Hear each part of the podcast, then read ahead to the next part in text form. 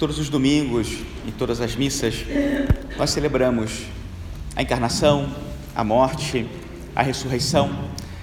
Celebramos Pentecostes. Poucas vezes, talvez, recordemos a ascensão. Antes de começar a missa, estávamos combinando aqui os cantos e o Mateus falou assim: não é que haja muitos cantos sobre a ascensão. Mas eis que está aqui o mistério que toca a nossa vida, ou deveria tocar a nossa vida todos os dias super importante para a nossa fé, para a vivência da nossa fé, para encarnar a nossa fé e fazer o Senhor presente nas nossas vidas. Mas lhes confesso que para mim mesmo não é um mistério tão fácil. Tem dias que eu acho a ascensão linda, tem dias que eu acho muito difícil. E eu acho que deveria ser as duas coisas, de fato. Porque como não sofrer com uma despedida de alguém que você ama tanto? E em pouco tempo, é a segunda despedida. Os discípulos deveriam ter pensado, sentido, dito naquele momento a Jesus de novo. Você acabou de nos deixar porque morreu, a gente achou que o não tinha acabado, agora você voltou, ficamos felizes, e eis que você fala: Ah, agora eu vou mesmo e vou mesmo. Puxa vida. Mas ao mesmo tempo, o Senhor, alguns dias antes, tinha dito aos discípulos: é melhor que eu vá. E eu acho que aqui está uma chave para compreender esse mistério. É necessário confiar. Não querer presumir que nós sabemos o que é melhor para nós e que queremos dizer a Deus como as coisas devem funcionar. É melhor que eu vá. E vejam como os discípulos, de algum modo, compreenderam isso. Em seguida, voltaram para Jerusalém com grande alegria. Jesus estava indo embora. E eles voltaram a Jerusalém com uma grande alegria. O que aconteceu nesse momento? O que fez Jesus com que a sua partida fosse razão de uma profunda alegria? Acho que esse pode ser o fruto da nossa liturgia, da nossa Eucaristia hoje. Ascensão é o mistério de Deus. O salmo canta lindamente, né? O Senhor, Deus se elevou, o Senhor subiu ao toque da trombeta. Parecia que o salmista, mil anos antes da encarnação, estava contemplando essa cena, o Senhor subindo aos céus. Mas ao mesmo tempo que o Senhor vai, acontece algo essencial aqui. Na encarnação, Deus se faz homem. Ele assume a nossa carne, a nossa humanidade, para responder no nosso lugar a Deus com fidelidade e oferecer a sua própria vida no nosso lugar em satisfação por nossos pecados. Um gesto de amor total, absoluto, incondicional. Essa é a encarnação. Deus que se faz homem por nós, entre nós assume a nossa humanidade caída, da qual nós muitas vezes temos vergonha. E o Senhor entrega na cruz sua vida por nós. Não sei o nome da menina que estava aqui na frente, no início da missa. Ela Antonella. A Antonella estava aqui. Ela não estava olhando para mim, ela estava olhando para o crucifixo. Exatamente. Talvez o mistério dos mistérios. Deus feito homem morto na cruz. É misterioso para ela e para nós. E depois ressuscita. E depois vence a morte, vence o pecado e vem ao nosso encontro para nos conduzir por esse caminho ao céu. Mas aí ele parte antes de nós.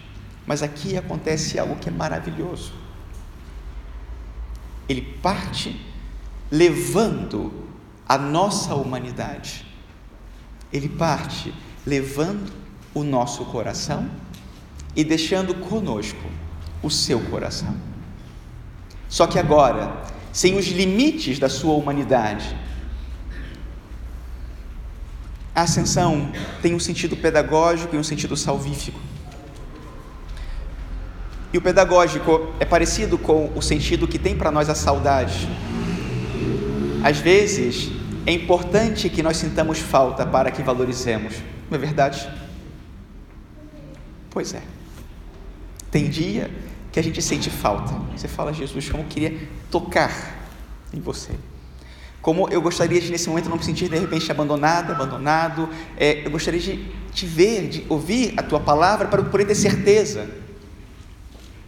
Mas ao mesmo tempo, através do Espírito Santo, o Senhor habita a nossa alma sem esse limite da sua humanidade. Ele se faz presente de uma maneira plena dentro de nós, na medida em que nós lhe permitimos essa ação, e pode fazer tudo em nós para além do que ele podia fazer enquanto estava entre nós. Por mais que nós sintamos falta dessa presença, a presença que ele nos oferece agora, através do seu Espírito e da Eucaristia, supera essa primeira presença na nossa vida. E se não fosse assim, ele não teria feito. Mas entre uma coisa e outra, existem duas atitudes necessárias. E a primeira atitude necessária é a de intimidade. E vejam como o Evangelho de hoje narra um encontro, um momento de intimidade. Jesus, naquele dia, no final daquele dia, esse, para Lucas, é o mesmo dia da ressurreição. Os, os, os discípulos de Emaús saíram pela estrada, Jesus os encontrou, eles voltaram, se encontraram com os discípulos todos reunidos, e lá Jesus apareceu naquele mesmo dia. De lá os levou a Betânia e de lá subiu aos céus.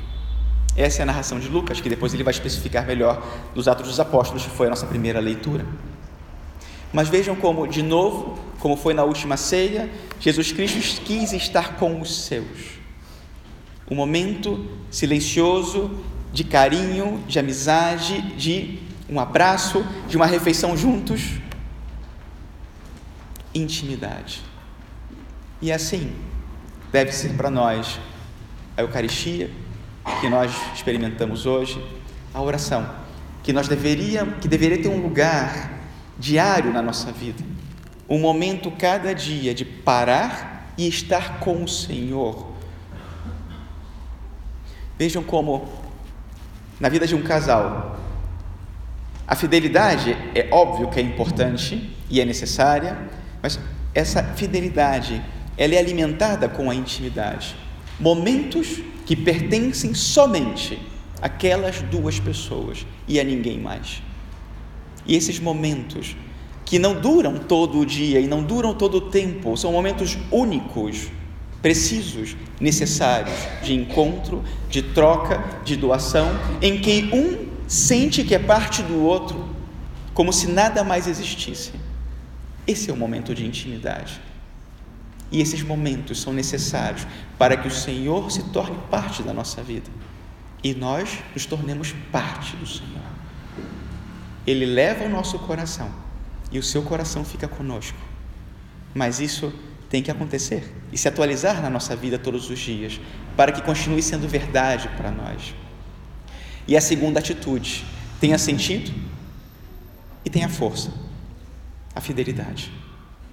Em cada momento, dar ao Senhor a resposta que lhe corresponde, a resposta que ele merece, todo o nosso amor, a retribuição de tudo o que ele fez por nós, em cada momento mas as duas coisas não acontecem de modo separado. E por isso, muitas vezes, a fidelidade se torna pesada e não bonita, e não algo que preencha, talvez mais um fardo. Mas quando existe a intimidade, toda a fidelidade faz sentido em todo momento, ainda que seja difícil. O Senhor hoje sobe aos céus, levando o nosso coração, mas parte deixando o seu coração conosco. Que essa Eucaristia seja um momento em que isso seja de verdade, verdade na nossa vida, que aconteça e renove essa amizade, para que ela esteja presente e forte todos os dias da nossa semana e todos os dias da nossa vida. Assim seja.